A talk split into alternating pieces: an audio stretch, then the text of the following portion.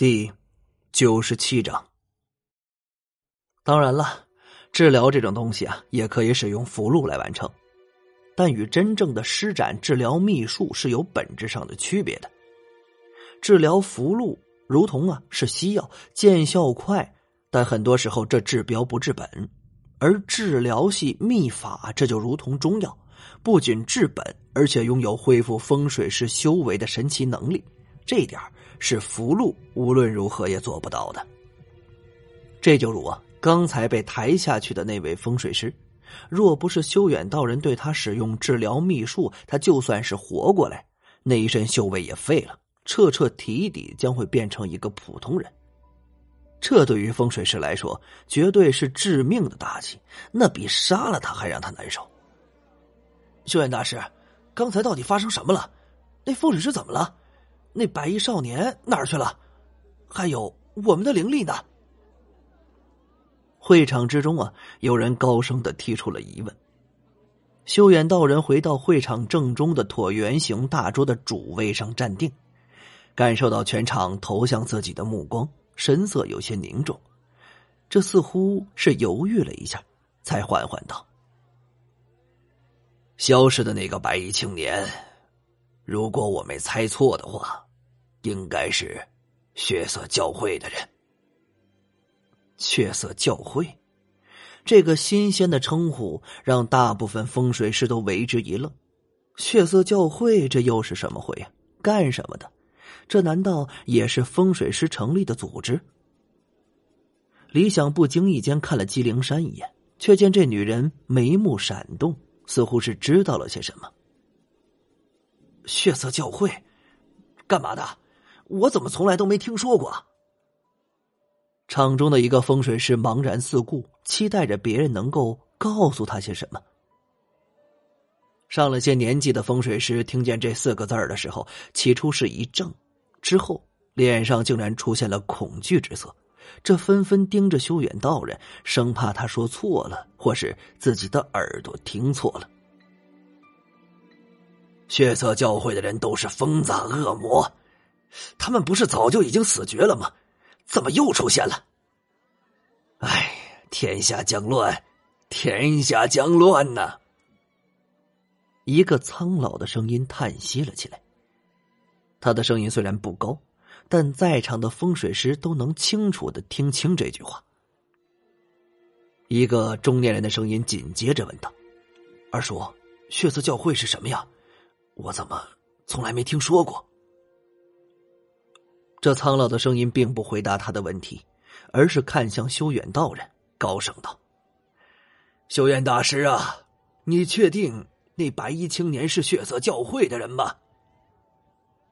修远道人回道：“我也只是猜测，毕竟夺人灵力这种邪术，只有血色教会的人才会。”夺人灵力这四个字儿，立马引起整个会场不小的骚动。风水师们终于明白自己为什么感觉灵力变少了。此时，众人在看向修远道人和那十一位长老的目光，就带着敬佩和感激了。虽然不知道刚才发生了什么，但想来一定是修远道人扭转了局势。在想着会场之中有那什么血色教会的人，和那争夺别人灵力的邪术，很多风水师都开始坐立不安起来。众人的眼神代表什么含义？修远道人自然是明白的。他看了看李想，见李想微微的点了点头，便不再将这件事说破，敲了敲桌上的铜钟，道：“大家静一静。”此事，请会后讨论。十一位长老已经看了七位参赛者的答卷，并选出了前三名。现在公布答案。参加第三轮比试的有八个人，那个白衣青年跑了，自然啊，也就剩下七个人。其实李想并未交卷，他本身是准备现场改命的，但那修远道人中午时说不能让他加入灵神会，这修远道人自己也将他算在了其中。反正啊。最后进不了前三名，哎，这就得了。答案公布之后，并没有理想的名字。进入前三的是钱安、纪灵山和一个叫于建的家伙。名次刚出来，两双眼睛就向李想看了过来。钱安的目光中带着惋惜和不解，姬灵山的目光中则更多的是好奇，因为方才他一直在暗中注意着李想，看见了他和修远道人暗中的交流。第三轮比试结束，今天的风水交流会这也就结束了。明天还有最后一场交流会。与其说是交流会，倒不如说是风水师们的联络会和风水师和有权有钱的人的交际会。对于这个，李想就完全没兴趣了。他准备今天吃了晚饭就启程回晋城。修远道人让比试的前三名留下之后，便宣布了散会。李想站起身，向钱安走了过去，面带笑容道：“钱兄。”恭喜你成功了，待会儿我就先回晋城了。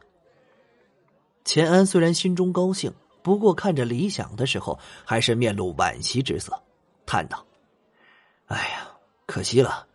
我原本以为你就算不是第一名，也铁定进前三的。要不等明天的风水交流会结束，一起回去吧？”不用了，我还有点私事听说进入灵神会并不简单，虽然通过了初选。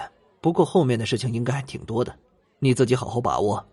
等你来晋城的时候，我们再聚。李想说完，转身跟着人流离开了会场大厅。钱安站在原地目送他离开，随后目光触及到姬灵山，又赶紧收了回来。下了楼，李想并没有直接回到楼下的房间之中，自己反正也没带什么行李，既然来了江城。倒不如出去逛逛看看，然后直接回晋城。出了酒店，摸了摸钱包，这得先去取点钱才是啊。信步在街道上走了一段，李想找到了一家建设银行，进入其中，先走到 ATM 机，这 ATM 机屏幕显示正在维护，无奈呀，只得去大厅取票，之后排队等叫号取钱。今天啊。这排队等叫号的人还真不少，坐在大厅的休息椅子上斗了两把地主，李想就感觉气氛有些不对呀。整个大厅突然就安静了下来，自己手机斗地主的音量虽然开的很小，但在此时却显得有些刺耳。李想不由得抬起头，发现整个大厅中的人全部突然间消失了一般，仔细一看，才发现竟是全都趴在了地上。包括银行的保安，这甚至啊，有几个女的身子都开始发起抖来。李想顺着这些人惊恐的眼神看了过去，首先进入他眼睛里的是一个头上戴着夜叉面具的家伙，再然后就感觉有什么东西顶在了自己的后脑勺上。小子，斗地主斗挺欢嘛，不过你这水平有点菜啊。一个男人的声音在李想身后响起：“把手机给我，然后乖乖的趴下。”